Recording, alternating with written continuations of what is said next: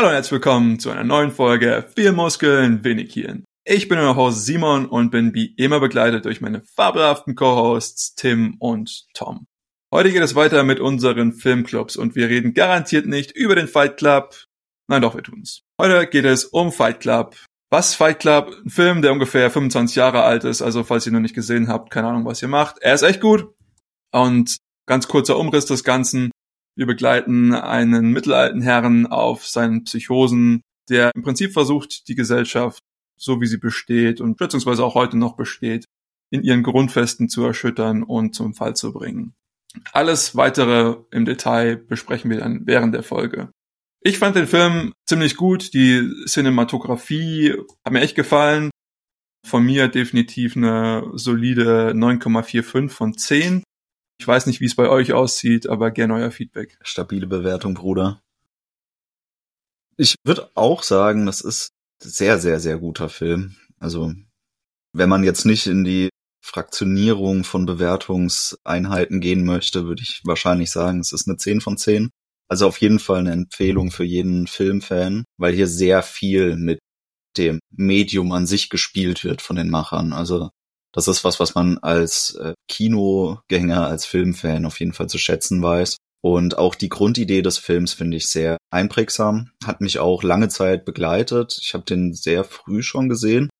Also so ein Jugendfilm würde man sagen, den ich schon während der Schulzeit das erste Mal gesehen habe und seitdem auch regelmäßig immer wieder gucke. Und ich finde, das ist immer ein gutes Qualitätsmerkmal, wenn man Filme öfter als einmal schaut und immer wieder begeistert ist davon. Und ich würde sagen, Fight Club gehört zu diesen Filmen bei mir.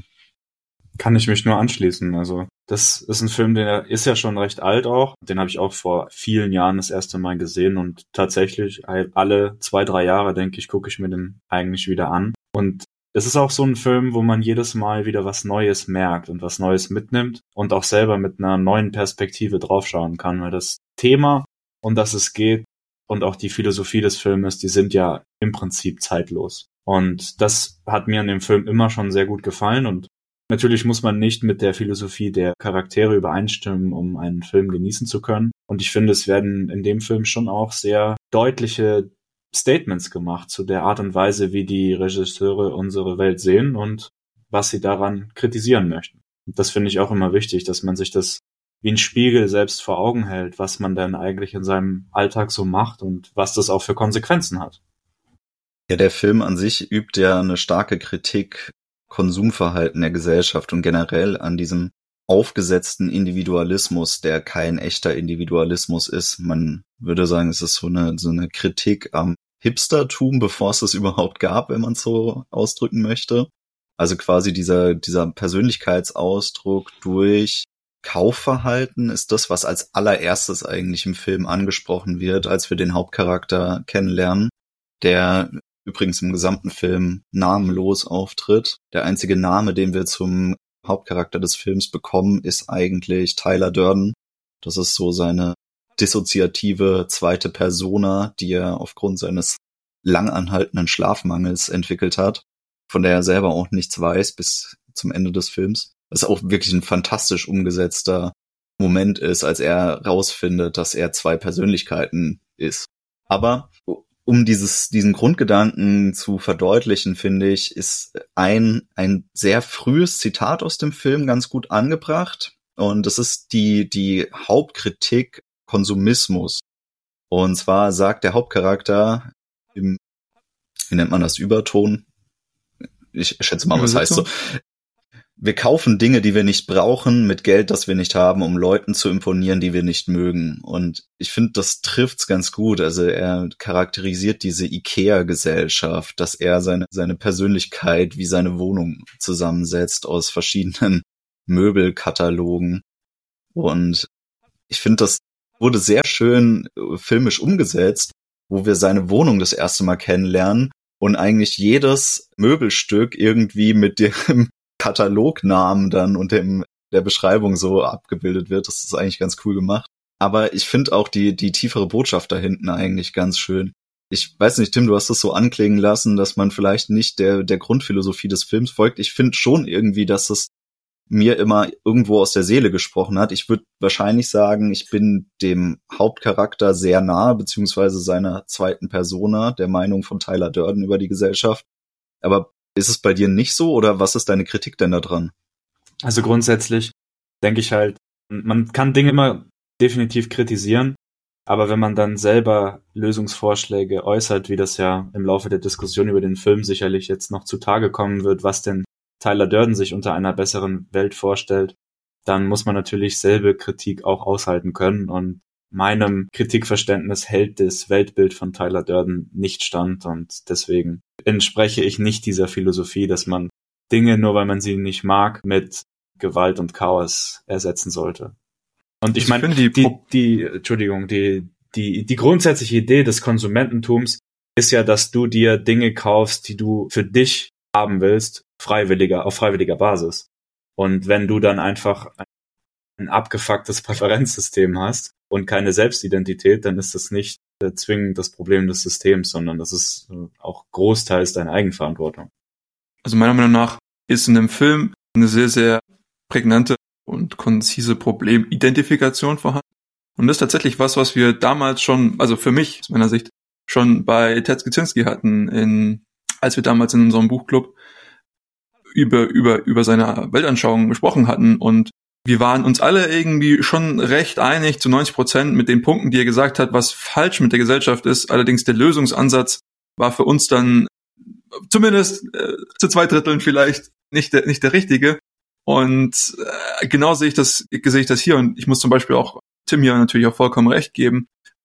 Die, das ist ein Zitat, was ich immer sehr, sehr gerne bringe. Und äh, ich glaube, das habe ich auch hier schon häufiger gebracht. So, wenn wir uns zum Beispiel den, den freien Marktkapitalismus, ich weiß, je nachdem, wie definitionsgetreu man nicht das ist, ist nicht dasselbe, weil dieser, dieser Konsumismus ist im Prinzip einfach nur eine Folge daher, sozusagen, der Markt ist sehr gut darin, uns das zu geben, was wir wollen. Wir sind häufig nur entsetzt darüber, was wir tatsächlich wollen. Und ich glaube, das ist eben das, was, was uns hier mit, mit sehr, sehr viel Karacho ins Gesicht gezeigt wird. Eben, es kommt irgendwas raus, sozusagen, okay, uns wird vorgegaukelt, wir wollen das und wir sollen das wollen, aber im Prinzip die, die Entscheidung, irgendwas erstmal zu kaufen, aber auf die, diese, diese etwas auch auf vielleicht Metaebene würde man das sagen, die Entscheidung über das Wollen, was, was will ich, dass ich möchte, sagen Präferenzen über Präferenzen, sagen, was ist mir wichtig, was sind die Werte, die ich gerne vertreten möchte. Und das ist, glaube ich, hier so ein bisschen das, wo ich angreifen würde, also um jetzt gleich mal vorwegzugreifen, Tyler Durden als die äh, das alter Ego unseres Hauptcharakters ähm, möchte im Prinzip das Finanzsystem zugrunde gehen lassen, sozusagen, dass alle Schulden der, der Welt beziehungsweise Amerikas in dem Sinne, glaube ich, erstmal ausgelöscht werden und wir bei Null anfangen und kompletter Zusammenbruch des Finanzsystems ist. Und ja, kann, kann Lösungsansatz sein. Ich glaube, es ist nicht der, den, den ich präferieren würde. Denn das ist für mich so, so, so, so ein easy way out. Denn für mich ist es das viel nachhaltigere zu sagen, okay, was sind denn überhaupt die Gründe, wieso diese Leute eben diese Art Präferenzen haben, die, ich glaube, da sind wir uns alle einig, jetzt nicht die besten sind. Ich, ich glaube, um das ein bisschen zu schärfen, vielleicht ist es lohnenswert, sich von dieser Umsetzung, die äh, im Fight Club gewählt wird, ein bisschen zu lösen, sondern das eher auf einer Metaebene zu betrachten. Also das Konzept ist einfach Tabula Rasa zu machen und quasi auf, auf äh, geläutertem Boden einen Neuanfang zu wagen, gesellschaftlich gesehen. Wie das jetzt umgesetzt wird, ist relativ egal. Ich meine, das ist ja auch der Grundansatz von Ted Kaczynski gewesen, dass er sagt, okay, wir bomben uns jetzt erstmal in die Steinzeit zurück und dann gucken wir mal, was, was läuft. Und das ist ja, das ist ja quasi das, was auch im Fight Club umgesetzt wird durch Tyler Durden, den Charakter. Und er folgt da ja sehr stark diesem anarchistischen Kampfspruch, mach kaputt, was dich kaputt macht, hier Tonsteine Scherben zu zitieren. Das ist natürlich eine ja sehr gewalttätige Umsetzung einer einer Revolte, aber nichtsdestotrotz ist die die philosophische Grundhaltung dahinter sehr interessant, dass er eben dieses Problem anspricht, das auch Kaczynski angesprochen hat, dass wir uns nicht mehr um unsere Primärbedürfnisse kümmern, sondern dass wir schon so abstrahiert sind von dem, was uns als Menschen eigentlich prägt und ausmacht und eigentlich antreibt, dass wir nicht mehr zum echten Individualismus finden können, also zu der tatsächlichen Umsetzung dessen, was uns ausmacht, sondern wir irgendwie so rumdümpeln. Weil man muss diese, diese marktwirtschaftliche Gleichung irgendwie in zwei Richtungen betrachten können. Also nicht nur die Nachfrage bestimmt das Angebot, sondern das Angebot bestimmt auch irgendwo die Nachfrage, die existiert. Das ist so eine zweiseitige Gleichung. Und es ist irgendwie verblendet aus meiner Sicht, die nur so zu betrachten, dass man sagt, okay, der Markt gibt nur das, was nachgefragt wird und was wir wollen und wir sind alle nur schockiert darüber, was wir eigentlich wollen, sondern der Markt schafft sich auch Nachfragen, wenn er möchte oder wenn er es braucht. Und dann kommst du eben irgendwo in diesen Bereich rein, wo Menschen in ihrem Konsumverhalten nicht mehr das abbilden, was sie tatsächlich ausmacht oder was sie, ja, was sie wirklich wollen, sondern sie sind auch zu einem gewissen Grad in diese ja, in, die, in ihrer kulturellen Entwicklung geleitet dadurch, durch das, was eben existiert um sie herum. Weil, weil das ist ja auch immer persönlichkeitsprägend. Ich glaube, die meisten Dinge, die wir konsumieren und die uns angeboten werden, die sich jetzt nicht auf die Grundbedürfnisse Bedürfnisse des menschlichen Seins beziehen. Das heißt, alles, was jetzt nicht unbedingt Nahrung ist oder, oder uns Obdach gibt oder sonstige Grundbedürfnisse, also wirkliche First Order Bedürfnisse irgendwie abdeckt. Das tendiert schon irgendwo dazu, verkünstlicht zu werden. Ich glaube jetzt nicht, dass irgendwie kleines Mädchen in der Natur sitzt und denkt, Alter, wo ist meine Barbie? Warum habe ich die jetzt nicht? Das ist schon ein sehr künstliches Bedürfnis, was durch eine Marktsituation erschaffen wurde, was es davor nicht gab. Und das, das ist jetzt vielleicht ein plakatives Beispiel, aber es, es bezieht sich ja auf sehr, sehr viel, auf sehr viel auch umsatzstarke Bereiche, die absolut kulturprägend geworden sind. Oder wie seht ihr das? Ich gebe dir recht, dass es kulturprägend ist, yes. Aber von einer, sag ich mal, ich will nicht sagen Gesetzmäßigkeit, weil von Gesetzmäßigkeiten in der Ökonomik zu sprechen ist immer schwierig. Aber sagen wir mal von einem, von einem, von einem gewissen Muster her, was, was logisch folgen muss, kann ich nicht sagen, ich zwinge dich als Konsument irgendwas zu kaufen. Wohingegen, wenn ich sage, ich gebe dir nicht mein Geld, weil du nicht mir genug Wert kreierst durch dein Produkt oder durch dein, dein, deine Dienstleistung, die du mir anbietest, dann kann ich mich wohl davon enthalten, dein Produkt, deine Dienstleistung zu konsumieren. Also von daher eine logische Gesetzmäßigkeit, wie gesagt, bisschen un, unsauber jetzt unscharf, die besteht tatsächlich nur in die eine Richtung, dass ich sage, okay, die, die Nachfrage treibt eben das, was, was angeboten werden kann. So, aber natürlich, und da gebe ich dir vollkommen recht, ist die Kultur eben prägend für die Werte und Normen und das, was die Leute tatsächlich als Präferenzen haben, was dann entsprechend dann reinwirkt, was für sie Wert generiert. Und damit meine ich jetzt sozusagen, was ihnen einen Nutzen stiftet, was sie happy macht, was ihr Leben erfüllt. Und ich glaube, das ist das Problem.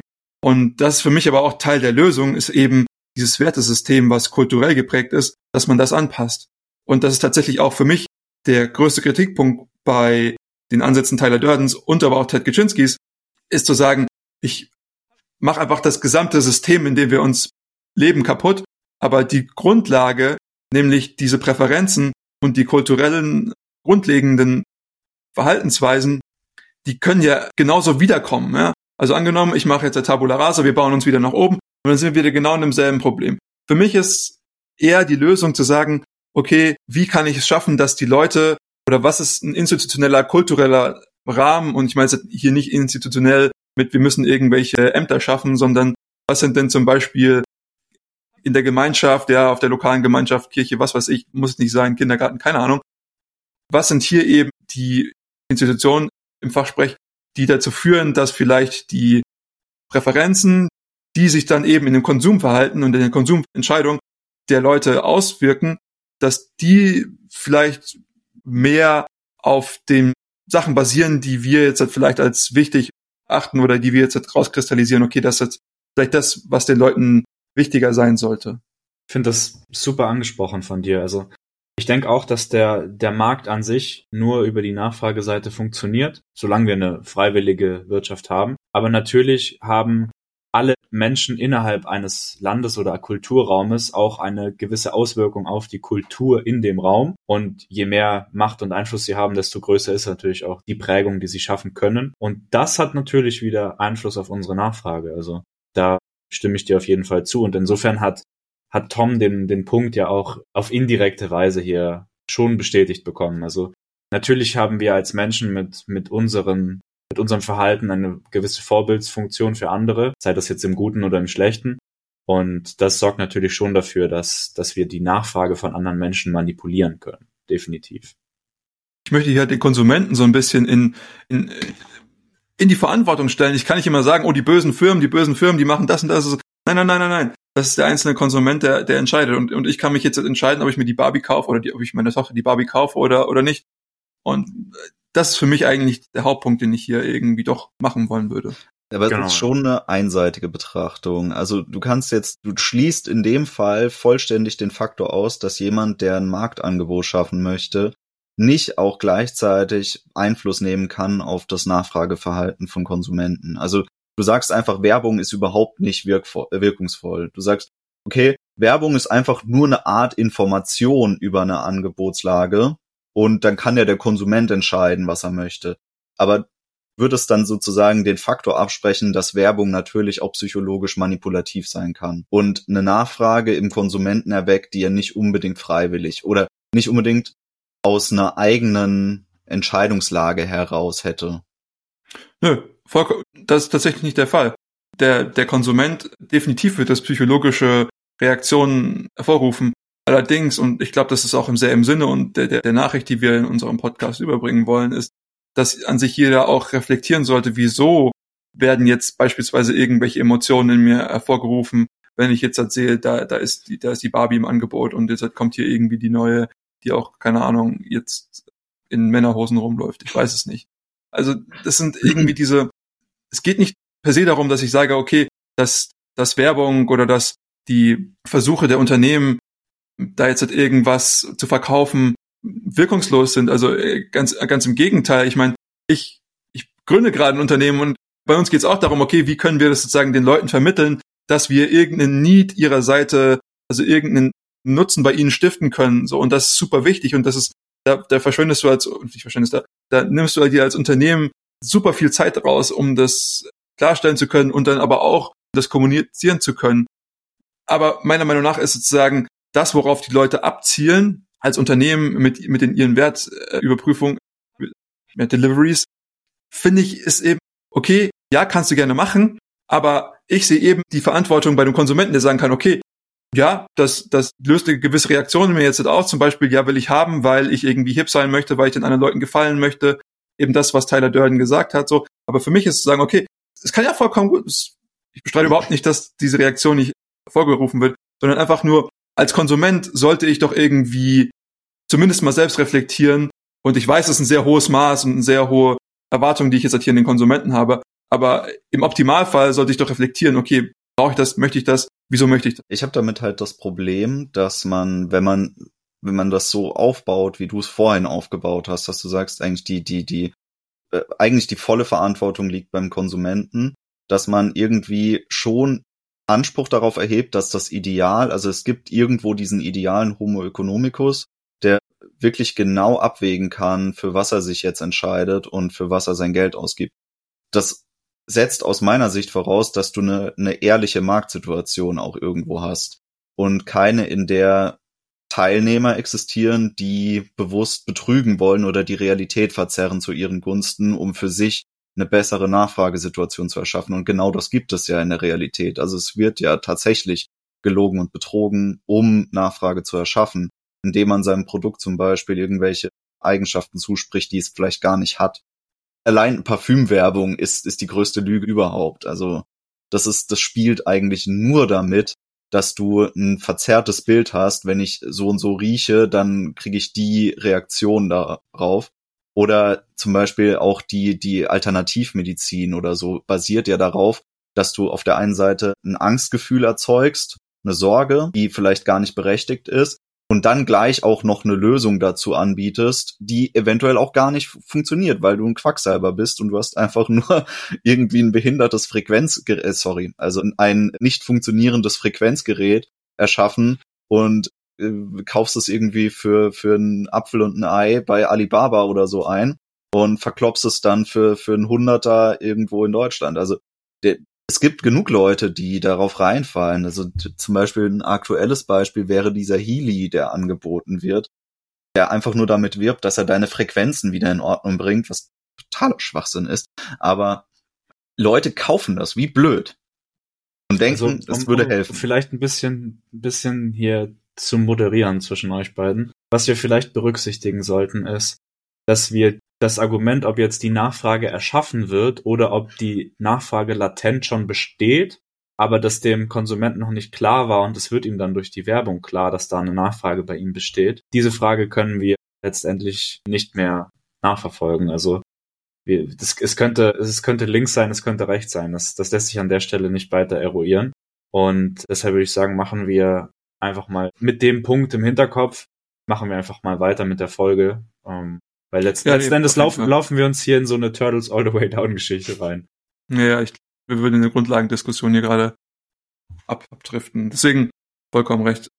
Nichtsdestotrotz, wir haben so ein paar Punkte, die wir schon haben schon Kaczynski angesprochen, den wir schon hatten, die mich aber sehr stark an einen anderen unserer Buchclub-Teilnehmer, jetzt natürlich nicht im direkten Sinne erinnert haben, und zwar an Erich Fromm, der uns ja auch sehr häufig gelehrt hat, dass im genauen Haben oder Sein äh, dass es hier einen Unterschied gibt und viele der Sachen, die Tyler Durden von sich gibt, sind stärker von mir davon abgeleitet gesehen. So, also ich irgendwie sage, okay, wir haben irgendwas also sagen, du bist nicht dein Bankaccount, du bist nicht das Auto, was du fährst, du bist nicht die Wohnung, in der du lebst, du bist nicht der Kühlschrank, in dem deine Lebensmittel sind, sondern du, du bist du. So, du, du, du hast alles, was du hast, identif identifiziert sich nicht.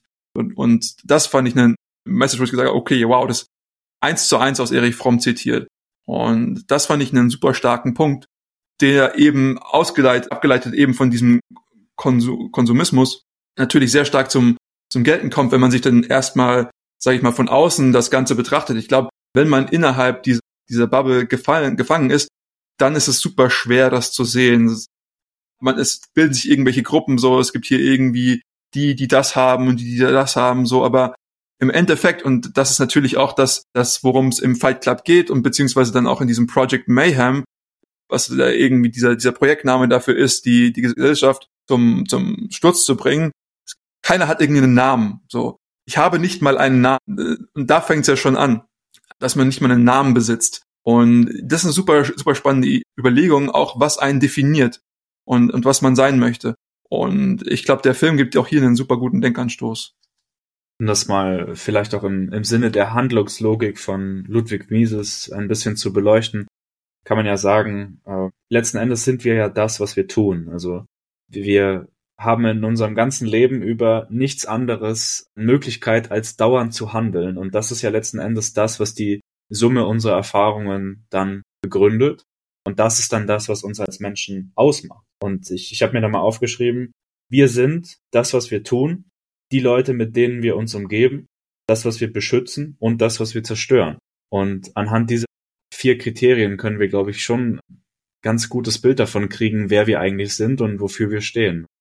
Ich glaube nicht, dass es Menschen gibt, die nichts beschützen und ich glaube auch nicht, dass es Menschen gibt, die nichts zerstören. Die sind sich dessen vielleicht nur nicht direkt bewusst. Und dass wir alle irgendwas tun und uns mit Menschen umgeben, ich denke, das ist sowieso offensichtlich. Und wenn man, wenn man anhand dieser Dimensionen mal überlegt, kann man, glaube ich, ganz gut eruieren, welche, welche Art Mensch man ist, wer man eigentlich ist und falls man da auch Fragen für sich selbst offen hat, was ich denke bei den meisten Leuten in irgendeiner Weise immer mal wieder auch aufkommt. Ich merke es zumindest bei mir selbst, dass ich mir diese Frage eigentlich beinahe jedes Jahr im Dezember stelle, weil ich mir immer bewusst werde, jetzt ist wieder ein Jahr rum und dann frage ich mich natürlich, wie habe ich mich verändert, was habe ich getan im letzten Jahr, wie haben sich vielleicht auch meine Wertvorstellungen verändert? Was hat mich geprägt? Was habe ich geprägt? All solche Sachen, die, denke ich, in der Reflexion immer sehr wichtig sind. Und da kommt auch dann meine größte Kritik an, an dieser Ideologie von Tyler Durden, dass er eben das, was er beschützt und das, was er zerstört, das ist sich, glaube ich, insgesamt sehr nah. Er sieht es nur nicht direkt. Aber diese, diese Felder haben eine sehr hohe Schnittmenge und das ist ihm selber, glaube ich, nicht klar. Und deswegen ist auch diese diese gesamte Bewegung so, ja, ich will sagen, gestört, weil einfach die, die Zielsetzungen nicht klar differenzierbar sind. Kannst du das weiter ausführen? Naja, also das, das, was Tyler Durden beschützen will, ist ja das äh, Gesellschaftssystem des Naturalismus oder des äh, Zurückkommen back to the basics und als Menschen frei leben. Aber das, was er zerstört, ist ja auch die kapitalistische Marktwirtschaft, die die wichtigste Grundlage der freiheitlichen Entfaltung der letzten 200 Jahre war und die sich aller Wahrscheinlichkeit danach entweder wiederbildet oder die halt in ein totalitäres System übergeht. Und das wäre dann genau das Gegenteil von dem, was Tyler Durden, glaube ich, für eine Welt haben wollen würde. Ja, das, also es tut jetzt ein bisschen weh, weil ich, ich kann jetzt kaum dagegen argumentieren, außer dass ich meinen Punkt von vorhin wieder aufmache, weil ich denke, das, was er erreichen will, ist, dass er die, die, die Marktsituation resettet im Endeffekt. Also er will, ich glaube, das ist völlig logisch, dass sich in einer Blanko-Welt wieder ein natürliches Marktgeschehen entwickelt. Also aus, aus einer wirtschaftlichen Sicht ist das die, die absolute Logik des menschlichen Seins. Sobald eine Gesellschaft da ist, entsteht auch ein Markt. Weil Individuen miteinander reden, miteinander handeln. Und was er erreichen will, ist eben, dass die Menschen wieder zurück zu ihrem, er will quasi ein Reset in diese Naturrechtssituation bewirken durch sein Vorgehen. Und daher ist es schon der logische Schritt, das, was jetzt gerade existiert, was das pervertiert hat aus seiner Sicht, zu zerstören, um überhaupt wieder die Basis dafür bieten zu können dass Menschen sich wieder daran orientieren, was ihre eigentlichen Bedürfnisse sind, dass jeder erstmal wieder drüber nachdenkt, okay, wie komme ich an Essen? Wie, wie versorge ich mich selbst? Was sind meine eigentlichen, tatsächlichen Bedürfnisse im Leben? Was ist der Anspruch, den das Leben an mich stellt? Und solange du das nicht erreichen kannst, dann kannst du auch nicht diese Gesellschaft erschaffen, die er sich erträumt, also seinen idealistischen Zustand. Und ich denke schon, dass er, er handelt aus, aus so einer ja, aus, aus so einer Naturrechtsüberzeugung wie, wie Murray Rothbard oder so. Also quasi Nietzsches Willen zur Macht auch so widerspiegelnd als Gesellschaftsideal. Ich meine, das zeichnet sich ja auch durch seinen, seinen Fight Club an sich aus. Also das ist ja quasi eine Bejahung der Brutalität der Natur. So, so ein Zurückkehren zu der zu der Grundlage des menschlichen Seins, die, die nicht mehr existiert hat. Das ist ja auch das, was er irgendwo bewirbt. Dieses Wiederakzeptieren von Brutalität und Gewalt im Leben. Das spiegelt ja diese Situation wider, was ich damit ausdrücken möchte, dass wir uns entfernt haben von unseren Bedürfnissen durch den, die Situation, in der wir uns befinden, indem das Angebot uns zu Menschen macht, die, die nur noch nach Bedürfnissen dritter Ordnung streben, wissen wir gar nicht mehr, was eigentlich der Naturzustand ist. Auf jeden Fall ein großes Fass, was du da aufmachst. Ich würde an der Stelle sagen, die, die Schwierigkeit liegt auch darin, dass wir jetzt spekulativ arbeiten müssen. Also du, du sagst, wir haben uns davon entfernt, was, was uns im Naturzustand ausmacht. Da würde ich sagen, das stimmt auf jeden Fall. Allerdings sind wir halt bewusste Lebewesen, die kulturell übergreifende Veränderungen Tonus der Spezies dauernd vornehmen. Und das ist ja gewisserweise dann auch unsere Art, dass wir eben, wir sind die einzige Spezies, die die Umwelt uns anpasst und nicht andersrum. Und das ist natürlich eine riesige Pfadabhängigkeit, die da entsteht. Und das ist halt so eine Sache, wo ich mir denke, ja, wie weit können wir das jetzt sagen, dass wir weniger natürlich menschlich sind als die Generationen vor uns, weil wir befinden uns halt einfach an einem ganz anderen Punkt der Zeitachse und es gibt eben keinen Vergleich, wo man sagen kann, okay, welche Spezies hätte sonst so einen, einen äh, Einfluss, wie, wie wir sie ausüben, oder was, was jetzt im Prinzip interstellar irgendwann auch gegeben sein wird. Und das ist halt so eine Sache, wo ich mir denke, ja, wir Menschen sind in der Weise anders und unsere, unsere Art ist mehr so ein Handprint als so ein Footprint, wenn man das so ausdrücken kann ich, das ist jetzt eine sehr anthropozentrische Sicht. Also biologisch gesehen stimmt das so nicht. Jede Spezies ist prägend auf ihre Umwelt und schafft sich ihre eigene Umwelt und ihre eigene ökologische Nische. Es ist nur immer eine, eine Gradbetrachtung, wo man dazu tendiert, den Menschen in eine Sonderstellung reinzurücken. Das stimmt aber tatsächlich nicht. Also das mit der Realität hat das wenig zu tun. Das ist einfach nur, dass wir das in viel, viel größerem Maße tun als alle anderen. Aber das macht jedes Tier, jede, jede Spezies macht das.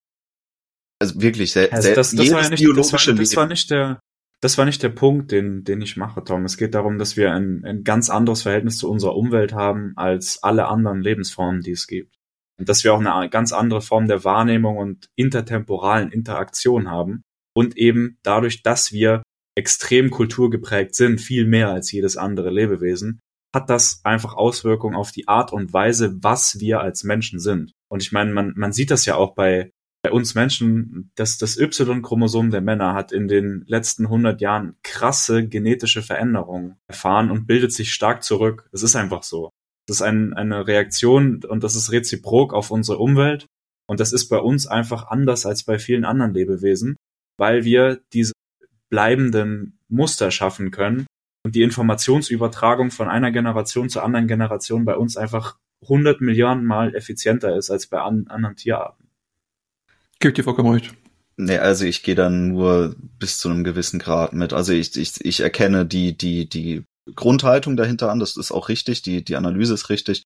Aber im Detail, also es, es stimmt nicht im individuellen Fall. Es ist nur ein allgemeiner Trend, den du abbilden kannst und sagen kannst, okay, sprichst ja nur von Grundannahmen. Du sagst, okay, wir nehmen die Welt anders wahr. Klar nehmen wir die Welt anders wahr. Du sagst, wir übertragen Informationen effizienter von Generation zu Generation. Okay, von mir aus. Ist schon wieder ein gewisser Bewertungsstandard drin, der, der schlecht reproduzierbar nee, ist, ist. Ist nicht, Tom, weil die, die, die meisten Tiere übertragen Informationen von Generation zu Generation über ihre Gene. Und wir machen das auch in Form Ja, die meisten, aber das stimmt nicht im individuellen Fall. Also nur, du, du, sag, du, du bildest eine Trendentwicklung ab, die ist richtig, der Mensch unterscheidet sich da in drastischer Art und Weise, aber es ist weniger anthropozentrisch, als du das jetzt ausgemalt hast. Das ist schon sehr drastisch. Ich glaube, die Diskussion hier mit, ob das jetzt irgendwie der Unterschied zwischen Mensch und anderen Spezies groß oder klein ist, ich glaube, das ist nur bedingt zielführend. An sich die Beobachtung, dass der Mensch eben so funktioniert, wie das oder so ähnlich wie Tim das beschrieben hat, ich glaube, das ist die Betrachtungsgrundlage, die man einnehmen sollte. Ob man das jetzt halt mit irgendwelchen anderen Spezies vergleicht, die vielleicht auch eine Art von Kultur aufweisen, ist gar nicht so relevant, denn es geht ja um uns als, als, als Spezies, Spezies Mensch. So, ob wir uns jetzt halt irgendwie mit dem Schimpansen oder sowas, mit dem Delfin vergleichen wollen, ist jetzt halt vielleicht nur bedingt zielführend. Ja, weil, keine Ahnung, was bei denen abgeht, aber uns geht's ja jetzt erstmal um den Menschen so. Ja, und ich erkenne das ja auch im Grunde an. Also das, das ist auch richtig, da gehe ich auch mit. Und ich glaube, eben die Frage, die, die Tim aufwirft, ist, okay, wir sind einfach in einer anderen Zeit, wir haben andere Bedürfnisse und was rechtfertigt jetzt die Grundnahme, und ich will jetzt das gar nicht als rhetorische Frage stellen, aber was rechtfertigt denn jetzt die Grundnahme zu sagen, Grundannahme zu sagen, wir müssen wieder zurückkehren, da, diese Werte müssen wichtiger werden. So was wie diese, diese gesagt hast, diese, diese Grundstufe der Bedürfnisse. Was ist, was rechtfertigt das? Gibt es irgendeinen ein Gesetz oder wieso sind wir gerade abnormal, weil es ist ja gerade irgendwie eine Abnormalität, die, die, die für dich irgendwie jetzt halt gerade hier besteht. Und ich glaube, das ist so ein bisschen das, wo, wo Tim hin wollte. Kannst du aber auch gern korrigieren, wenn es nicht das ist. Hast du gut zusammengefasst. Also jetzt mal die Diskussion über unsere Verschiedenheit zu anderen Spezies hin angestellt. Ja, wir, wir als Menschen sind heute einfach in einem anderen Kontext lebend als die anderen Menschen vor uns und deswegen sind wir auch andere Wesen. Aber ich würde nicht sagen, dass das uns in unserer Menschlichkeit oder auch beim Film zu bleiben, in unserer Männlichkeit mindert. Aber im Endeffekt sprichst du damit, also du stellst jetzt gerade zwei verschiedene Erkenntnistypen einander gegenüber. Die einen gewinnen die Erkenntnis, dass eine Rückkehr zu den Grundbedürfnissen des Seins der richtige Weg ist. Und die anderen sagen, hey, da wo wir jetzt gerade sind, ist super. Das sind einfach zwei verschiedene Erkenntnisstufen und man wiegt die jetzt gegeneinander auf und sagt, ah ja, aber irgendwie, ja, ich denke, wir haben damit recht, dass wir unsere neue Bedürfnisse geschaffen haben. Die anderen sagen aber, nein, wir denken, wir haben nicht damit recht, dass wir uns neue Bedürfnisse geschaffen haben, weil wir könnten glücklicher sein, wenn wir wieder zurückkehren würden. Und beide belegen ihre Aussage anhand von verschiedenen Beobachtungen. Also wer entscheidet jetzt, welche der beiden Gruppierungen recht hat und welche nicht, weil es existieren beide. Und nach deinem Argument, dass wir uns fortlaufend verändern, müsste ja irgendwie die eine Gruppe irgendwann aufhören zu existieren. Warum existieren dann aber beide Ansichten zur Welt? Naja, dass wir uns laufend verändern, heißt ja nicht, dass das, nur weil das für das Aggregat der Spezies gilt, dass es in jedem einzelnen Individuellfall auch so ist. Und was natürlich auch wichtig ist, Tom, ist, dass wir solche Systeme auf dem dafür adäquaten Zeithorizont beobachten oder beurteilen müssen. Und Ich meine, so gesellschaftliche Ideologien halten sich ja mitunter auch mal Jahrtausende. Also das, das sind ja jetzt nicht Dinge, die vielleicht gerade auch dafür sprechen, dass, dass wir diese Diskussion führen, weil das ist ja keine triviale Ansicht, dass man sagt, wir sollten zurückgehen zu einem quote-unquote natürlicheren Lebensstil. Das, das ist ja sicherlich eine Frage, die sich intertemporell immer wieder stellen muss, weil die Wurzeln unseres Seins sind uns hier bekannt und werden uns wahrscheinlich auch nicht mehr nicht bekannt sein irgendwann. Also diese, diese Frage wird sicherlich immer gestellt werden, werden. Aber die Tatsache, dass es halt größtenteils nicht umgesetzt wird und meiner Meinung nach sich auch sehr schnell wieder dahin entwickeln wird, wo wir jetzt sind, spricht meiner Meinung nach eben dafür, dass, dass wir ein, ein Fortschrittswesen sind. Und ich, ich denke mir einfach, die Dinge, die der wissenschaftliche Fortschritt uns bietet, die sind in mancherlei Hinsicht so krass dominant gegenüber dem, was die natürlichere Perspektive als Status quo impliziert, dass, dass sich das einfach nicht hält. Also das ist dieses Indianer-Argument, ja, die haben da gelebt in Amerika und die waren im Durchschnitt sicherlich glücklicher, als wir es heute sind. Und die hatten auch äh, aus, aus spiritueller Ebene sicherlich ein weit fortschrittlicheres System, als wir es heute haben. Also das war von der Kulturart her bestimmt ein intelligenteres Volk, als es heute der Fall ist in Amerika. Aber die hatten halt einfach kein Schießpulver. Und äh, da war halt dann Schicht im Schacht, weil dann haben die sich halt gestritten und die anderen, die halt fortschrittlicher waren im technologisch naturalistischen Sinne, haben halt einfach gewonnen. Ja, also die Betrachtung ist, ist, da streiten wir uns jetzt schon wieder in dem Fallbeispiel, das muss jetzt nicht sein. Aber okay. Ich würde da gerne den, den Faktor Zeit nochmal in den Vordergrund rücken, weil du hast gesagt, entwickeln uns über Zeit und man muss den Zeithorizont beachten. Und der Film übt ja direkte Kritik Konsumismus der Gesellschaft. Und dieser, dieser äh, dritte Ebene Konsumismus, den gibt's noch gar nicht so lange, wenn man das jetzt auf einem Zeithorizont betrachten möchte. Den gibt's ja erst seit der industriellen Revolution in dem Maße, wie er eigentlich kultur- und gesellschaftsprägend ist. Und das ist jetzt auf der Zeitebene der, der Menschheitsentwicklung und vor allem auch der kulturellen Menschheitsentwicklung der, der kleinste Bruchteil des Ganzen. Und wenn man diesen akzelerationistischen Schritt betrachtet, kann man sich schon fragen, war das richtig in diese Richtung? Oder ist es nicht angebracht, dass man versucht, diese naturalistischen Wert mit in die nächste kulturelle Ebene hinüber zu hieven? Also, dass man den, den Fortschritt nicht rückgängig machen kann. Dass das, was passiert ist, passiert ist und weiterhin die Welt so prägt, wie sie jetzt ist. Das will ich damit nicht in Abrede stellen. Nur die kulturelle Ausprägung des Ganzen, das ist das, was fragwürdig ist und was auch in Frage zu stellen ist. Ja. Also ich glaube, das ist so eine Art Korrumpierung des Systems.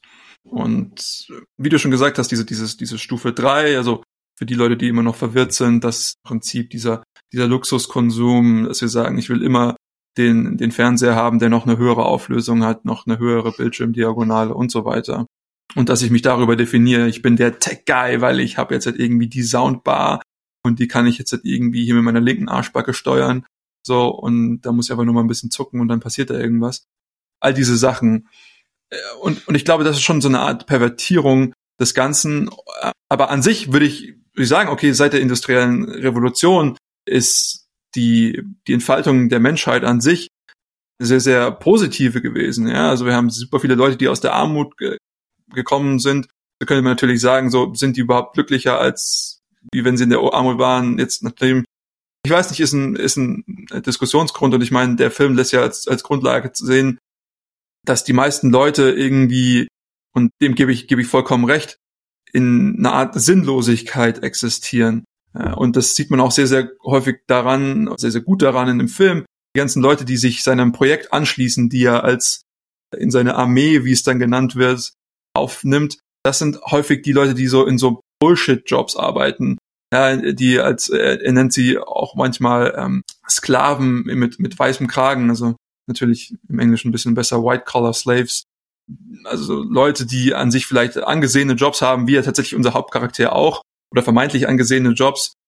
Ja, ich habe es geschafft, ich arbeite hier im Büro irgendwie so und das ja schon oder war zumindest damals ein, ein Traum für viele Leute. Ja, ich muss mich nicht mehr physisch beschäftigen. Ich muss nicht mehr mit meinen eigenen Händen und meinem Schweiß mein Geld verdienen, sondern ich kann jetzt halt hier irgendwie in, in meinem Büro sitzen und kann mein, mein Lebensunterhalt und meinen Luxuskonsum mir, mir zusammen verdienen. Das war ja schon eine Errungenschaft. Und gerade damals, also wir müssen uns überlegen, 1999, da war das vielleicht noch mal ein bisschen was anderes. Heutzutage haben wir natürlich das, wie sollen, wie die Leute ins Homeoffice gehen, wie sie sich irgendwie vielleicht anders verwirklichen wollen. Aber im Prinzip, er rekrutiert viel aus dieser Bullshit-Jobs-Welt, irgendwelche Service-Worker, die den Leuten Arbeit nur ausführen, damit sie eben Geld haben, um Sachen zu kaufen, die sie vielleicht gar nicht brauchen, gar nicht wollen, aber was ihnen vorgegaukelt wird. So, das ist irgendwie das. Und was man dabei sieht, ist eben, dass, und das hast du auch vorhin gesagt, sagen, wenn man diese Gewalt wieder akzeptiert, und das wird in dem Film ja auch gezeigt, ich meine, so, so, nachdem er eben angefangen hat mit dem Fight Club, existiert in der Realität oder in dieser anderen Welt, in dieser konsumistischen Welt, existiert nicht mehr irgendwie ein großer Sinn für ihn. Er denkt die ganze Zeit nur noch, okay, wann ist der nächste Fight Club, so, weil, weil das ist die einzige Realität, in die er leben möchte.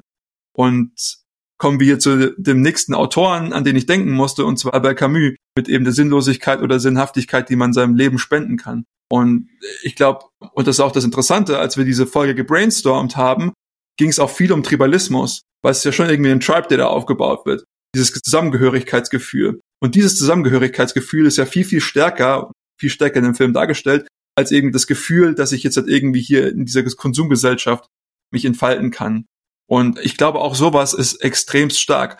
Und äh, um jetzt also doch mal ein bisschen auf diese Diskussionen, die wir jetzt die ganze Zeit hatten, zurückzuwirken zu lassen, ist, ich glaube beispielsweise, dass sowas eben ein, ein guter Ansatz sein könnte, um diese Perversion anzugehen. Sagen, okay, was ist eigentlich ein Zusammengehörigkeitsgefühl, was ich mir hier liefern kann? Heißt es, dass ich irgendwie jetzt, ich bin der iPhone-User und alle iPhone-User sind meine Freunde? Nein, das ist natürlich eben nicht das, was wir haben wollen. Es geht halt irgendwie was, ja genau, und dann haben wir hier irgendwie so einen Android-Scum mit Tim. Was wollen wir denn da? Wieso, den kick ich gleich mal hier aus dem Call. Nee, also darum geht's ja eben nicht. Sagen, es geht um was identifiziere ich mich am besten.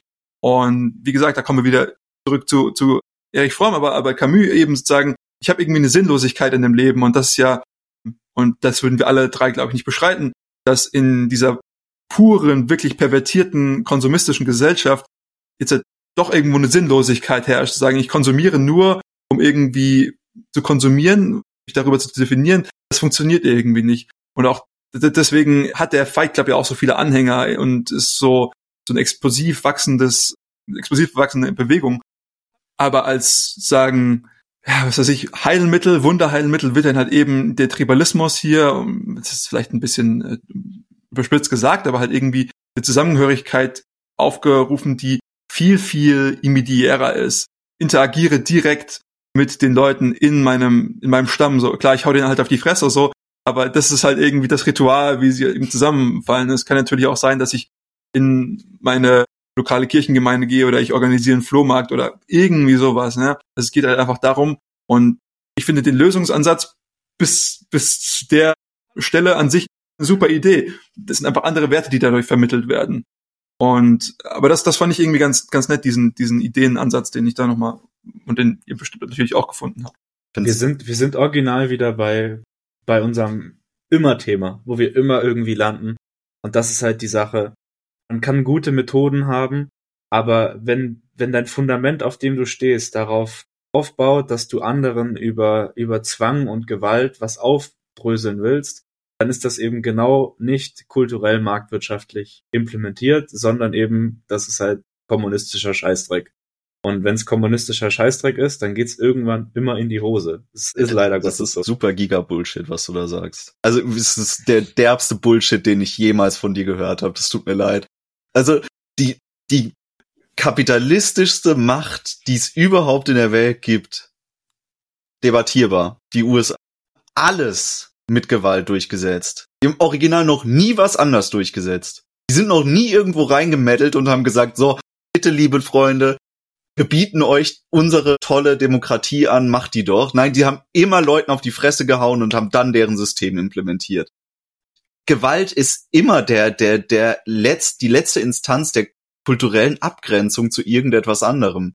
Und nichts anderes wurde im Film Fight Club umgesetzt. Also die haben sich durch ihre Aktionen von der sie umgebenden Gesellschaft abgegrenzt. Und zwar war das ein, ein Kappen der Verbindung zu dem, was sie vorher dargestellt haben in ihrem Leben. Also davor waren sie eben diese, diese Worker Bees aus dem tertiären Sektor, der übrigens nach Ende des Films noch viel, viel mehr gewachsen ist. Und, und schlimmer geworden ist. Ja. Es gibt ja inzwischen sogar den, den nochmal übergeordneten äh, vierten Sektor, das aber ist jetzt egal. Und die haben sich durch diese Aktion, durch diese, diesen anarchistischen Straßenkampf, den sie eben gemacht haben, wirklich endgültig von der eigentlichen Gesellschaft gelöst und haben damit ihre tribalistische Subkultur anerkannt. Also das ist ein Schritt, der, der ist nicht wegrationalisierbar. Ohne den funktioniert die ganze Prämisse des Films nicht.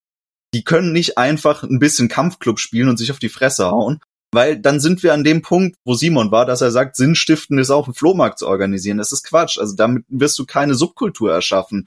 Denn dann hast du vielleicht so eine komische Hipster-Subkultur, von Flohmarktgängern, die haben aber überhaupt keinen Grund, sich gegenseitig als feste Gruppe zu akzeptieren. Das ist ein fluider Raum, in den kannst du mal eintreten, in den kannst du wieder raus und alles ist cool. Das ist keine feste Gesellschaftszugehörigkeit, die es heutzutage eigentlich nur noch in Form von einer Staatsbürgerschaft in der Form gibt, wie sie der Fight Club dargestellt hat. Also wenn du Mitglied des Fight Clubs warst und du hast an diesen Aktionen teilgenommen, dann warst du an dem Point of No Return, dass du gesagt hast, das ist das, was ich jetzt bin und ich bin nicht mehr Teil der Gesellschaft von vorher. Und diese, diese Abgrenzung durch Gewalt ist wirklich absolut elementar und die ist nicht so wegrationalisierbar, dass man sagt, das ist Kommunismus-Bullshit. Also es ist absoluter Quatsch, weil jede Gesellschaft macht das so und in letzter Instanz funktioniert auch jede Kultur nur darauf, dass du wenn's hart auf hart kommst, jemanden tötest. Also das ist wirklich, das ist immer die Basis von allem. Egal, ob das jetzt der, der, der stalinistische sonst was Typ ist oder ob das der, der Hyperkapitalist ist. Es steht immer am Ende ein Gewehr und ein Loch in einem Kopf. Also ein, ein paar Sachen jetzt, um, um darauf einzugehen. Erstmal finde ich es find ich's gut, dass du, dass du hier auch kritisieren möchtest, aber auf der anderen Seite, Tom, vermischt du jetzt ein paar Sachen miteinander. Also das, das, was ich gesagt habe, geht um reale Systeme, die sich langfristig durchsetzen. Das hat nichts damit zu tun, dass irgendein Land irgendeinem anderen Land irgendwas aufzwingt oder irgendwas nicht aufzwingt oder was zerbombt oder nicht zerbombt. Und das hat auch nichts damit zu tun, was in dem, in dem Film passiert ist und was die fiktionale Geschichte dort erzählt hat, sondern es geht darum, dass wir eben sehen, dass langfristig die Systeme, die auf vollständiger Kohäsion beruhen, einfach nicht stabil sind, die zerbrechen von innen. Und natürlich kannst du nach außen hin eine andere Gesellschaft immer irgendwie mit Gewalt dominieren, aber das geht nur, wenn du die größeren Waffen hast und die größeren Waffen kriegst du langfristig nur, wenn du in deinem eigenen Land ein freiheitliches kapitalistisches System hast, das dir diese Waffen und den Fortschritt, der damit verbunden ist, dann überhaupt zur Verfügung stellt. Also Natürlich sind die Amerikaner im, in der Außenpolitik keine äh, zimperlichen Freunde und auch äh, nicht immer die Guten gewesen. Aber man muss schon, man muss schon äh, die Sachen an der Ebene beurteilen, an, an der wir sie diskutieren. Also wir können es nicht einfach alles wild durcheinander mischen. Dafür sind die Ebenen hier zu, zu stark auseinandergedriftet. Wieso gibt es denn dann überhaupt noch Großmächte global betrachtet, die nicht rein marktliberal agieren? Ja gut, es gibt ja, immer den äh, Anreiz für, für einzelne Spieler in dem System zu sagen, ich möchte jetzt für mich die, die Macht an, an mich reißen, weil das für mich jetzt halt individuell, für meine Gruppe am, am vorteilhaftesten ist, aber jetzt nicht vielleicht auf die lange Frist gesehen und definitiv nicht für den Rest der, der Gesellschaft, die daran teilnehmen müssen, euphemistisch gesagt. Ich, ich frage mich jetzt an der Stelle, was du meinst mit, mit Großmächte, die, was hattest du gesagt? Großmächte, die? Die nicht marktliberal agieren. Aber welche sind denn das? China welche Großmächte? Ja, aber China ist doch in, im, im Inland extrem kapitalistisch. Ja, ich, das ist ja noch eine größere ist, Konsumgesellschaft, als wir es sind. Na, ja, mag sein, dass sie das zu großen Teilen umsetzen, aber wenn es äh, um staatliche Umsetzung geht, dann sind sie trotzdem planwirtschaftlich organisiert.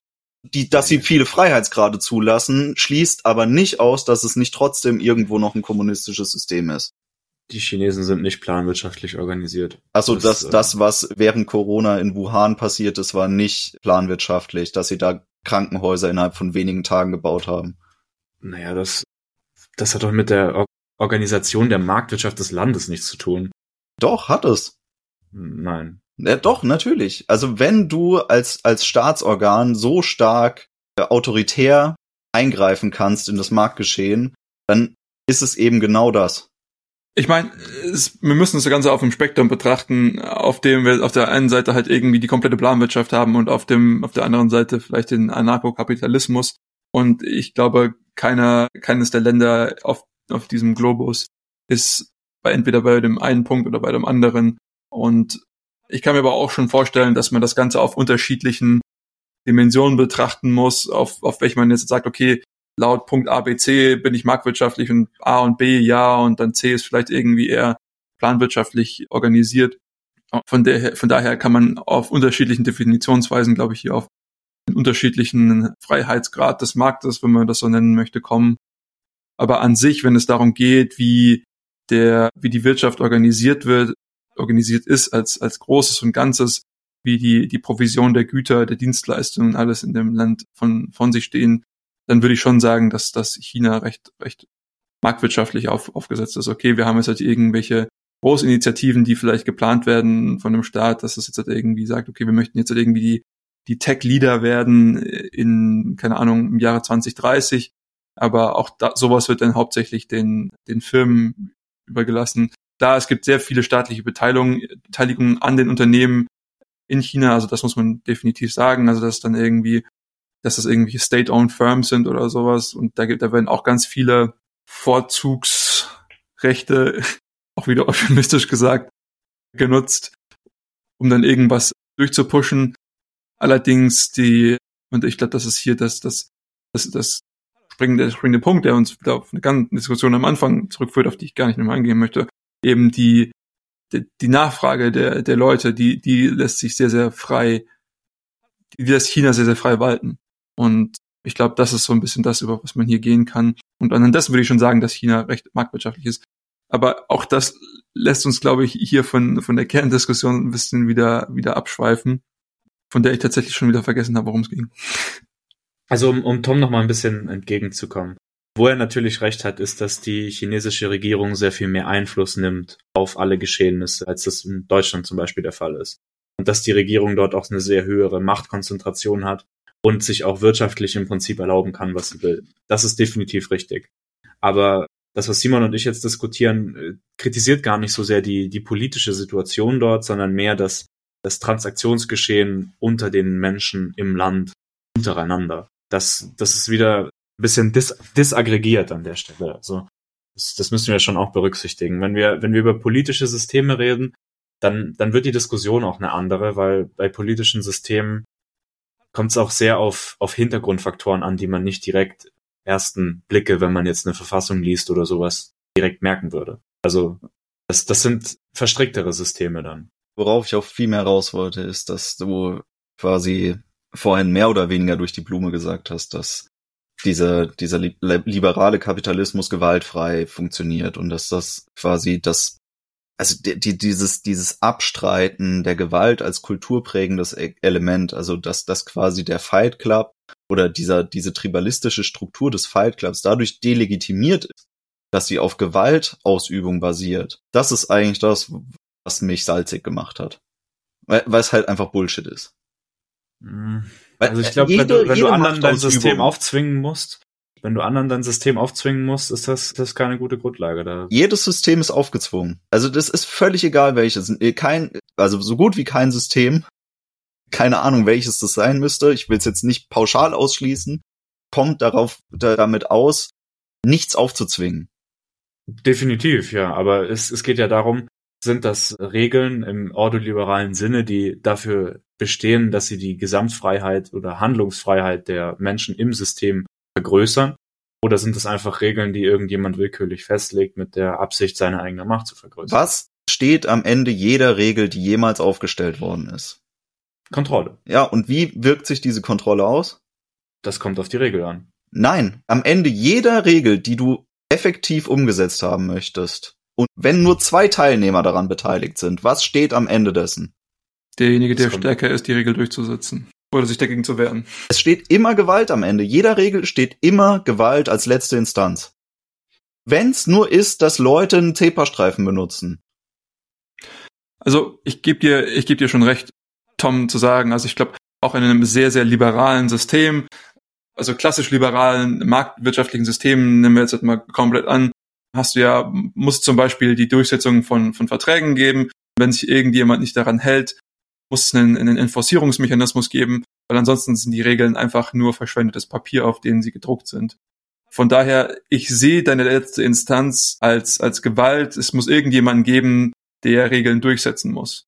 Von daher sehe ich das Argument schon. Es ist, äh, glaube ich, nur das, das, ähm, das Argument, was, was Tim macht, ist, dass ich eben anderen Leuten, und das ist tatsächlich, glaube ich, was, was, was, was dir gar nicht so missfällt, so ein Argument ist, wenn ich anderen Leuten dieses System aufdrücken muss, damit das System funktioniert, das ist recht, recht schwierig. Und ich glaube auch hier, du wirst nie, und da haben wir auch schon häufig drüber geredet, du wirst nie ein System bauen können, was jeden, wo jeder irgendwie sagt, okay, ich bin null eingeschränkt in dem, was ich machen kann. Also sobald es mehr als einer Person gibt, die in irgendeinem System tätig ist, andere Leute interagieren möchte, muss man sich irgendwie in einer gewissen Form einschränken. Und das, das ist nun eben so. Und ich glaube, was, was das Argument Tims war, wie gesagt, du kannst mich gerne korrigieren, ist, dass man an sich ein System haben möchte, was eben diese, diese, ich meine, ich habe irgendwie okay, ich möchte die, die Vorteile von einem, von einer Gesellschaft haben, aber ich möchte so wenig von den Nachteilen haben wie möglich. Und jetzt versuche ich eben, diesen Trade-off so zu balancieren, dass ich so große Entscheidungsfreiheit habe wie möglich mit so wenigen Kosten, die verursacht dadurch sind, dass ich mich irgendwelchen Regeln beugen muss. Ich habe zwei Probleme. Um das, um das jetzt mal, mal nochmal einzugehen. Also die, die Idee, die Tom sagt, dass, dass am Ende jeder Regel irgendwo eine, eine Form der Durchsetzungsgewalt steht, das ist natürlich richtig. Ja, das, das will ich nicht kritisieren. Was ich aber sagen möchte, ist, wenn wir ein, ein Regelverständnis haben, per Gesetz zum Beispiel, und es ist von Anfang an klar für mich als potenzieller Regelbrecher, was die Konsequenzen dessen sind, dann halte ich das nicht für ein gewalttätiges System, weil ich, ich weiß, nach allen, alle Menschen innerhalb dieser Gesellschaft spielen nach diesen Regeln und ich kann mir das selber aussuchen, ob ich da mitmache oder nicht. Das Nein. ist für mich keine, keine Gewalt. Gewalt ist für mich, wenn jemand willkürlich rumrennt und anderen Leuten wehtut, ohne dass sie irgendwie eine Chance hatten, da sich darauf vorzubereiten oder damit zu rechnen oder dass, dass es irgendwie ein, ein Vertragsverhältnis gibt, was verletzt wird. Das stimmt so nicht. Also das stimmt definitiv so nicht. Weil, also zum einen gibt es ja, das erste Problem ist zu erkennen, dass Gewalt ausgeübt wird, überhaupt durch das System. Das ist teilweise in, in großen Nationen so abstrahiert, dass das Zentrum der Gesellschaft es gar nicht wahrnehmen kann, weil sie kaum Kontakt zu der tatsächlichen Gewaltausübung haben. Aber in der Peripherie der Gesellschaft passiert das die ganze Zeit. Also in diesem Grenzbereich zu anderen Gesellschaften und anderen Wertevorstellungen passiert diese Gewaltausübung die ganze Zeit, permanent, 24-7. Und sei es nur, dass jemand zusammengekloppt wird, weil er mit einer einzigen Regel nicht einverstanden war und die gebrochen hat. Also das Aber wo, wo werden denn in Deutschland jetzt Leute zusammengekloppt, weil sie mit Regeln nicht einverstanden sind? Der, also jetzt spielt man nicht den komplett und, delusional Guy. Also das ist ja wohl auf, jetzt. Auf, auf, welcher, auf welcher Basis ist, ist das denn auch legitimiert? Also da, das ist doch das Wichtigste überhaupt. Die Legitimationsbasis des Gewalteingriffs. Ja, aber äh, guck mal, das ist der zweite Punkt, den ich eingehen möchte, ist nämlich, dass es nicht liberal ist, in welchem System du Teilnehmer bist. Du wirst in Deutschland geboren und bist deutscher Staatsbürger. Niemand hat dich jemals gefragt, ob du mit den Regelsystemen, die hier herrschen, einverstanden bist. Du hast keinen Vertrag unterschrieben, sondern du wurdest gegen deinen ausdrücklichen Willen in dieses System integriert. Einfach nur, weil du an Ort und Stelle geboren bist, wo bereits das System existiert hat.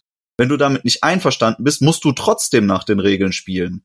Du hast dir die nie ausgesucht. Insofern bist, bist du schon unfreiwilliger Teilnehmer. Hineingeboren worden. Und du bist auch nicht unfreiwilliger Teilnehmer, sondern du bist nicht entscheidender Teilnehmer. Das ist ein wichtiger Unterschied. Weil du hast jederzeit ein Sezessionsrecht, dass du sagst, ich verabschiede mich, geh raus. Das du jederzeit machen. Nein, das kannst du eben nicht machen, weil das ja an Mittel gebunden Teilnehmer. ist. Das ist an Mittel gebunden, dass du ein System verlassen kannst. Nehmen wir mal an, du bist im Zentrum von Deutschland geboren und musst irgendwie da rauskommen. So, jetzt suchst du dir ein System, was dir besser gefällt. Da musst du ja im Zweifelsfall selbst die EU verlassen, um irgendwo anders hinzukommen. Weil es in direkter Grenznachbarschaft keine Systeme gibt, die dir besser gefallen könnten. Und jetzt bring erstmal diese Mittel auf, um das System in der Form zu verlassen. Und dann gibt's wiederum Systeme, die lassen das gar nicht zu, dass du einfach austrittst. Das ist ja schon ein Glücksfall, dass du in Deutschland in einer Gesellschaft lebst, in der du theoretisch austreten kannst freiwillig. Jetzt bist du in Nordkorea, da kommst du gar nicht raus. Okay, Nordkorea ist jetzt ein schlechtes Beispiel, weil es nicht liberal ist, aber trotzdem. Es gibt da auch in den liberaleren Staaten immer eine Gratwanderung, wie frei du darin bist, auszutreten aus dem System. Teilweise wirst du ja in Deutschland immer noch steuerlich belangt, wenn du mal weg sein möchtest aus Deutschland. Also das ist ja auch nicht ganz frei. Das ist nicht so, zack, bumm, ich bin jetzt ein anderer Staatsbürger, sondern Deutschland wirkt dann immer noch weiterhin Zwang und Druck auf dich aus, auch international.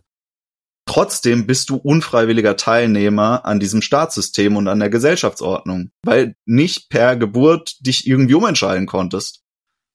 Anderes Problem könnte auch noch sein, selbst wenn du es, selbst wenn du die Mittel hast und hingehen kannst, wo du möchtest, angenommen, du möchtest dich, möchtest in keinem System sein, dann wird das schwierig sein, es sei denn, du findest irgendwo im Amazonas so einen Busch, unter den du dich halt legen kannst, so. Ja. Aber auch da muss man schon sagen, ich meine, du hast ja die Möglichkeit, auf deinem Privatgrund eigentlich mehr oder weniger zu tun und zu lassen, was du willst. Also da gibt's schon Länder, wo die, wo die Einschränkungen extremst gering sind. Also sowas von, du kannst noch nicht mal die Tiere halten, die du möchtest auf deinem Privatgrund. Du bist so krass gesetzlich eingeschränkt in dem, was du tatsächlich machen darfst und was nicht. Also selbst auf deinem Privatgrund, du könntest dir noch nicht mal selber eine Bazooka bauen. Da würde irgendjemand reinmeddeln und sagen, das darfst du nicht haben, die nehme ich dir jetzt wieder weg. Auch wenn du die komplett vom, von der Erzmine an selber zusammengebaut hast. Irgendjemand kommt rein und sagt, alter Waffenrecht, gib mir das Ding wieder. Das geht nicht. So, es funktioniert nicht. Du bist so sehr gebunden an das Gesellschaftssystem, in dem du existieren musst, weil du reingeboren wurdest, dass du dich nicht frei entscheiden kannst. Mit dem, wie du dein Leben im Endeffekt umsetzen möchtest. Und es ist eine Gewaltausübung. Es ist einfach so. Jede Gesellschaft, jedes verfickte kulturelle System dieser Welt übt Gewalt aus. Es ist einfach so. Und die können noch so liberal sein. In letzter Instanz zwingen sie dich, Teil des Systems zu sein, sobald du reingeboren wirst. Und du kannst dich erstmal nicht umentscheiden. Das kannst du vielleicht irgendwann im Lauf deines Lebens machen, aber die längste Zeit erstmal kannst du nichts dagegen machen. Wenn du Pech hast, stirbst du in dem Zeitraum. Also wie gesagt, die, die, die Idee, dass, dass es eine äh, kontinuierliche Gewaltausübung auf mich ist, dass ich jetzt hier bestraft werde, wenn ich den Regeln der Gesellschaft, in der ich mich befinde, nicht folge, die, die vertrete ich nicht. Und, und tut mir leid, da kann ich mich nicht anschließen. Das ist für mich keine Gewaltausübung. Gewaltausübung ist für mich, wenn ich zu meinem Nachbar gehe und dem die Fresse poliere. Das ist für mich Gewaltausübung. Und die Tatsache, dass ich Deutschland mit einem Flugticket für unter 100 Euro verlassen kann, auch interkontinental, das ist für mich hinreichend, dass ich mir meine Bazooka dann irgendwo anders bauen kann, wo das, wo ich das kostenlos im Internet recherchieren kann, wo ich das auch dann machen kann. Also, also ich glaube, es ist eine Grundsatzfrage, wie man jetzt halt hier Gewalt auf, auffasst. Und ich denke mal so, im Endeffekt hat, hat Tom definitiv recht. So, wenn, wenn es gewisse Regeln gibt, dann muss es einen Mechanismus geben, der diese Regeln durchsetzt. Und wenn du dich lang genug dagegen wehrst, kommt halt irgendwann Gewalt. So, dann kommen die, die netten Herren mit den Handschellen und dann geht's halt irgendwo anders für dich in Unterkunft, wo du dich nicht mehr um Essen und Bett sorgen musst für ein paar Aber Jahre. auch die verwenden ja so wenig Gewalt wie nur möglich. Die haben ja selber gar kein es Interesse ist doch daran. egal, wie viel Gewalt du verwendest. Es geht darum, dass sich irgendjemand mit physischen Mitteln dazu zwingt, irgendwas zu machen, was du nicht möchtest. Aber es geht ja auch darum, ob dieser jemand das nach einem Regelwerk entsprechend macht, das für dich auch einsichtig ist, oder ob dieser jemand das willkürlich frei entscheidet, wie diese Form der Gewalt aussieht. Ja gut, wenn, dann, dann ist das Regelwerk eben das Regelwerk des Stärkeren, das Gesetz des Dschungels. So, ist auch ein Regelwerk. Es ist auch ein Regelwerk, richtig. Und das ist ja genau das, was, was Tyler Durden hier versucht, dass er eben sagt, wir sind jetzt hier gerade gut organisiert und wir sprengen jetzt die Sachen in die Luft. Aber das ist jedes Regelwerk der Welt, ist das Gesetz des Dschungels in letzter Instanz. In letzter Instanz mag das so sein, aber die, die Problematik, die ich sehe, ist ja, dass Tyler sein eigenes Problem nicht löst. Ja, aber er, er, er verschiebt es halt nach hinten. Nein. Aber am Ende ist er dann der totalitäre Herrscher einer neuen Welt und dann geht, geht, das, geht der Spaß genauso weiter. Aber es ist du, doch du, überhaupt nicht. Du löst das Problem des Konsumer, des Konsumerwesens nicht damit, dass du alles kaputt machst und die Leute in, in die Steinzeit zurück. Aber das ist doch überhaupt nicht das Problem. Nicht. Du verschiebst ja jetzt einfach nur den Diskurs. Also das, das Grundproblem ist ja, dass du nicht anerkennst, dass er Subkultur schafft, die gesellschaftlich wirksam ist, dadurch, dass sie sich halt durch, durch Gewaltausübung abgrenzen. Und Richtig, die, wär, die wären viel besser dran, wenn sie wirklich Sachen machen würden, die einfach dominant wären gegenüber den Sachen, die andere machen. Und wo sich die Leute dann einfach anschließen, weil sie merken, dass es einfach besser ist. Hä, tun sie doch! genau das machen sie ja. Naja, aber warum müssen sie dann die Sachen in die Luft sprengen und die, die Welt ins Chaos stürzen? Das habe ich doch erklärt, weil das eben die gesellschaftliche Abgrenzung ist. Dadurch erkennst du an, dass du Mitglied dieser Subkultur bist. Also, ja, dann ist, dann ist doch genau das der dumme Mechanismus dahinter. Ja, weil die Kultur außenrum tut genau dasselbe, nur halt auf einem anderen Grad, den du nicht anerkennst. Du kannst ja mal probieren, die GEZ hier nicht zu bezahlen, weil du mit dem Programm nicht einverstanden bist. Geht mittlerweile sogar tatsächlich. Seit dem Gerichtsurteil des, des Julis, glaube ich, ähm, ist die Durchsetzung durch die mittlerweile privatisierten Gerichtsvollstrecker nicht mehr verfassungsrechtlich gültig. Wurde anerkannt. Du kannst dich äh, jetzt frei beliebens danach wehren. Die Gerichtsvollstreckung, die letzten Endes durch einen Privat Privatvollzug eines Gerichtsvollstreckers durchgeführt wird, ist nicht mehr rechtlich. Kannst du einklagen. Wird abgelehnt. Das hilft jetzt aber nicht denen, die in Zwangshaft, oh, es war nur ein Fall, der in Zwangshaft saß. De facto ist das, bis zu dem Urteil ist es eben noch vollstreckt worden und das war jetzt nur ein Beispiel, dann ne, nehme ich halt irgendein anderes Fallbeispiel, in dem du halt irgendwelche Steuern nicht zahlst, die du nicht für sinnvoll hältst. Ja. Aber du stimmst ja auch dem Wirtschaftssystem Deutschland implizit dazu, dadurch, dass du ja hier bleibst. Doch die, die grundsätzliche Vorstellung, dass wir ich eine Gesellschaft diese, hätten ohne Regeln und ohne Zwang, die ist ja auch völlig irrsinnig. Also wir, wir werden in irgendeiner Weise immer irgendwelche Regeln brauchen. Aber es geht eben darum, sind das Regeln, die das Miteinander fördern, die produktiveren Umgang miteinander erlauben und die uns insgesamt auch viel mehr Sicherheit bieten? Oder sind das Regeln, die einfach willkürlich geschaffen werden? Ich, ich finde aber dieses Freizügigkeitsargument auch aufgrund der Raumdimension ein bisschen schwach, weil du musst ja extrem weit von deinem Naturraum, in dem du reingeboren wurdest, weggehen, um das System effektiv zu verlassen. Also die Distanzkomponente ist ja inzwischen einfach extrem hoch, wenn du, wenn du ein Staatsgebiet verlassen willst, solange das jetzt nicht Liechtenstein ist. Also, findest, also musst dich in ein komplett neues kulturelles System begeben, nur weil du mit vielleicht einer Regel nicht einverstanden bist in Deutschland und deswegen sagst du, das ist liberal. Also das, das ist, sorry, also da kommen ich, wir halt ich einfach nie gesagt, zusammen. dass es, Ich habe nie gesagt, dass es liberal ist, Tom. Ich weiß nicht, wie du darauf kommst, dass, dass ich meine, dass es liberal ist. Ich meine nur, dass die Form der Gewalt eine wichtige, fundamental wichtige Rolle spielt und dass wir hier keine Gewaltausübung in dem Sinne haben, wie ich Gewaltausübung verstehen würde. Dann liegt das ja daran, dass du Gewaltausübung nicht verstehst. Vielleicht ist das der Grund, ja. Wie gesagt, ich glaube, es geht, und das ist eine Grundsatzdiskussion, ich glaube, es geht darum, dass ich irgendjemanden zwingen kann, irgendwas zu tun, zu fühlen oder in irgendeinem Zustand zu sein, gegen seinen Willen. Und ich kann das einfach machen, weil ich eben Gewalt ausübe, ja, weil ich eben ihn dadurch kontrollieren kann in der Art und Weise. Ich weiß nicht, ob ich dir recht gebe, Tom, dass die und ich glaube, vielleicht da liegt auch noch ein kleiner Grundsatzdifferenz zwischen euch beiden vor, dass die Ausübung der Gewalt dahingehend zu sagen, dass ich das bestehende System abschaffe durch eben, was weiß ich, den Kollaps, den ich hier beiführe, dass das die Art und Weise ist, wie ich mich abgrenze. Ich glaube mehr, dass das das Ziel der Gruppe ist. Die gewalttätigen Abgrenzungen passieren auf andere Art und Weise, also indem dann halt irgendwie Kohäsion innerhalb der Gruppe durch Gewalt erhalten werden, wenn zum Beispiel irgendwelche Regeln nicht eingehalten werden oder sowas. Ich glaube, das Ziel der Gruppe tatsächlich jetzt hier irgendwie die Gesellschaft zum, zum Untergang zu bringen, ich glaube, das ist nicht wirklich das, das Level. Also ich meine, das Ziel ist mit Gewalt verbunden, ja, durchaus.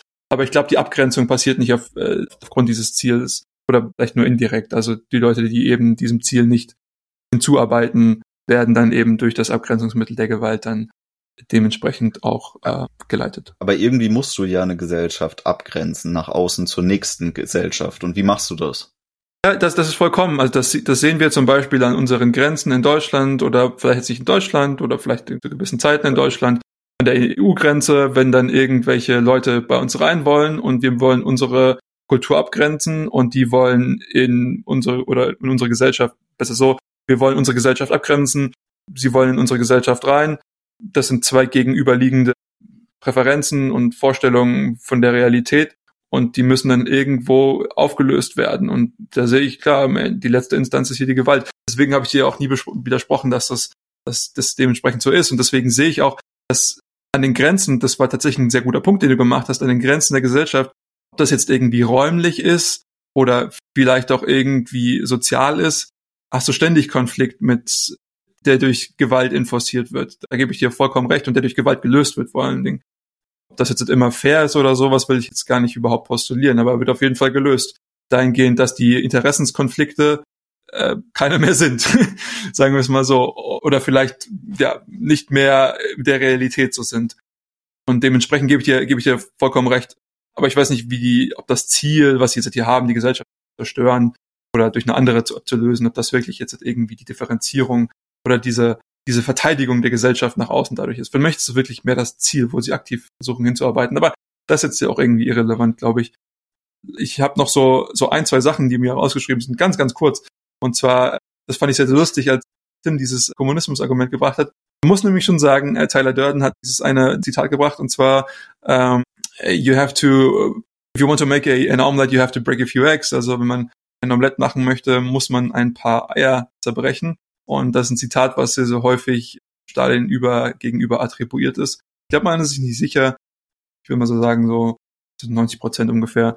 Aber das fand ich, fand ich sehr interessant, dass sie, dass die ähm, Direktoren des Films eben genau das gewählt haben, dass sie sagen, okay, hey, wir geben ihm jetzt dieses Zitat, was die meisten Leute, die dieses Zitat kennen, wissen, dass es irgendwie eine Konnotation mit Stalin hatte. Und das, das fand ich sehr, sehr, sehr, sehr interessant. Und ich weiß nicht, was für einen Charakterzug oder was für eine Eigenschaft von Durden jetzt halt übermittelt werden sollte dadurch, aber fand ich auf jeden Fall interessant. Ich glaube, es ist eigentlich mehr dieses, mir ist egal, wie ich mein Ziel erreiche. Hauptsache, ich erreiche mein Ziel. Und auch wenn ich Leute, die mir nahestehen, deswegen verletze, so what? Ja. Und eine andere Sache, die ganz, ganz am Ende kommt, so als, als ähm, sich diese persönliche, dieser Spaltung vielleicht wieder zurück performt, als er eben diesen inneren Diskurs mit sich selbst hat, sagt eben die Figur des Durdens, du hast eine, eine Person kreiert, die du, die du sein möchtest. Und das ist häufig was, was man von irgendwelchen Selbstentwicklungsgurus und so hören möchte, so. Aber ich finde es sehr, sehr, ich musste lachen, als ich darüber nachgedacht habe, weil das eben wirklich eine Kreierung, also die Person wurde, wurde eins zu eins so in seinem Kopf geschaffen, so wie er sein wollte. Er meint so, ja, ich, ich, ich habe die, die ähm, Verhaltensweisen, die du, die, die du haben möchtest, ich schlafe mit der Person, mit der du schlafen möchtest, ich, ich habe den Mut, den du haben möchtest. Und das ist vielleicht mal so ein Beispiel für irgendwelche Persönlichkeitscoaches zu sagen, das ist das Level von Vorstellung, das man braucht, um man um dann so richtig da, da irgendwas reißen zu können. Aber an sich ist es tatsächlich ja auch irgendwie die Lösung Durdens oder des Hauptcharakters mit der Problematik des Konsumismus. Er ist die Person, die er sein muss, um das Ganze anzugehen. Und für ihn ist das Ganze eben, wer muss ich sein? Es ist wieder dieser Haben- und Sein-Unterschied, über den wir schon vorhin diskutiert haben. Es geht um sagen, wen muss ich für mich kreieren, dass den ich sein möchte, ich sein möchte. Und das ist ja auch irgendwie die Teil, zum Beispiel die, die, die, die Teilnehmer ich weiß nicht, was ich so nennen kann, aber Teil des Heers, des Militärs, was er da aufbaut, der Armee, für die ist es ja auch irgendwie die Person, die sie kreiert haben, die sie sein wollen. Es geht immer, es geht immer um sein. Und das waren irgendwie auch so die beiden Punkte, die, die mich so ein bisschen zum Lachen gebracht haben, als ich sie, sie gehört habe. Ich weiß nicht, was eure Gedanken diesbezüglich sind. Ist auf jeden Fall ein geiler Film, also kann man, kann man gar nicht bestreiten, ja. Ich, ich war auch froh, dass wir den Filmclub jetzt darüber gemacht haben, muss ich sagen, weil das ist schon auch viele grundsätzliche Dinge, die da diskutiert werden. Und natürlich auch jetzt nochmal als Disclaimer für alle Zuschauer, auch wenn wir uns hier mal heftig streiten, ist das nie, dass wir uns deswegen irgendwie persönlich angreifen oder so, sondern es ist hier einfach ein Marketplace of Ideas und die werden halt unter höchstmöglicher Genauigkeit angegriffen und, und dann sieht man halt, was standhält und was nicht standhält. Und das ist witzigerweise auch eine sehr kapitalistische Sache. Aber das machen wir eben sehr gerne und dafür dient dieser Podcast natürlich auch als, als Plattform. Und deswegen auch im, im Sinne dessen, die, die Ansätze, Simon hat es vorhin schon gesagt, die Tyler Durden da verfolgt mit dem Tribalismus und der Sinnstiftung von innen und dem Fokus auf Sein statt auf Haben, die sind alle wunderbar. Also da kann ich nur sagen, lasst uns das selber auch so machen, lasst uns das irgendwie konzeptionieren, konzeptionieren und lass uns das auch als, als Message tragen. Ja, es ist durchaus in Ordnung, dass man Subkulturen bildet innerhalb von seinem Land oder seinem Bundesland oder wie auch immer ihr euch da bisher identifiziert und ähm, genießt die, die Ideen, die dabei hervorkommen. Nur seid euch halt immer auch im Klaren, was, was bestimmte Handlungen vielleicht für Konsequenzen haben. Also im Sinne dessen von, einem meiner Lieblingsautoren, Frederic Bastiat. Ihr müsst die Straße, die ihr baut, auch immer gleich zu Ende gehen. Dann, dann seht ihr, ob ihr sie richtig gebaut habt oder nicht. Ja, ich denke, dass Tyler Durden an sich schon irgendwo, also zumindest von den Machern des Films und auch der, der Grundlage. Also es ist ja wieder eine, eigentlich eine Graphic Novel, die wir hier als filmische Umsetzung sehen. Und Tyler Durden ist irgendwo so, ein, so, eine, so eine marxistische Figur auch. Also die, die Gesellschaftsideale, die er hat und die er umsetzen will. Und ich denke auch daher kommt dieses ähm, stalinistische Zitat, beruhen ja auf der, auf der, diesem Idealismus von Jäger, Hirten, Kritiker. Also, dass du quasi genau die Rolle in der Gesellschaft einnehmen können solltest, die du möchtest und nicht an eine einzige Rolle gebunden sein musst. Und da, da das ist irgendwo dieser, dieser Widerstreit. Man, man kann jetzt sagen, okay, der, der Markt oder die, die kapitalistisch-liberale Gesellschaft, die ermöglicht uns genau das, und dann kommen wieder die ganzen Kommunisten und Sozialisten und Marxisten rein und sagen so, hey, Moment mal, okay, es sind alles dieselben, aber ist egal. Mal, das, das funktioniert hier gar nicht. Ich bin total gezwungen, hier meinen Bullshit-Job nachzugehen. Und irgendwo haben sie da ja auch in gewisser Weise einen Punkt. Also das kann man gar nicht so wirklich absprechen, weil die Bullshit-Job-Branche ist explodiert und explodiert weiter. Und ich denke, die allermeisten, die darin tätig sind, machen das mehr aus monetärem Zwang, als dass sie das aus der aus einer leidenschaftlichen Überzeugung heraus machen. Und ich glaube auch tatsächlich, dass die meisten Gesellschaftsteile irgendwie in einem, in einem Zyklus gefangen sind, den sie ständig fahren, also diesen täglich grüßt das Murmeltier-Typus, dass sie, um Geld zu verdienen, irgendwas nachgehen, um damit irgendwie ihre Existenz weiterhin aufrechtzuerhalten und nicht tatsächlich in der Lage dazu sind, das zu machen, was sie zur Selbstverwirklichung machen wollen würden, frisst ja auch einfach einen Haufen Zeit, einem Bullshit-Job nachzugehen.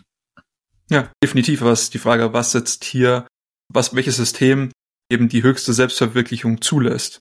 Und man kann definitiv Argumente dafür finden und es gibt auch Leute, die das getan haben, dafür, dass eben ein, ein freies, klassisch liberales System dafür die, die besten Voraussetzungen bietet. Ich möchte es genau hier so betonen, und das nicht die Voraussetzung bietet, eben diese sehr, sehr starke Selbstverwirklichung am besten zu, zu facilitieren und da durchzusetzen.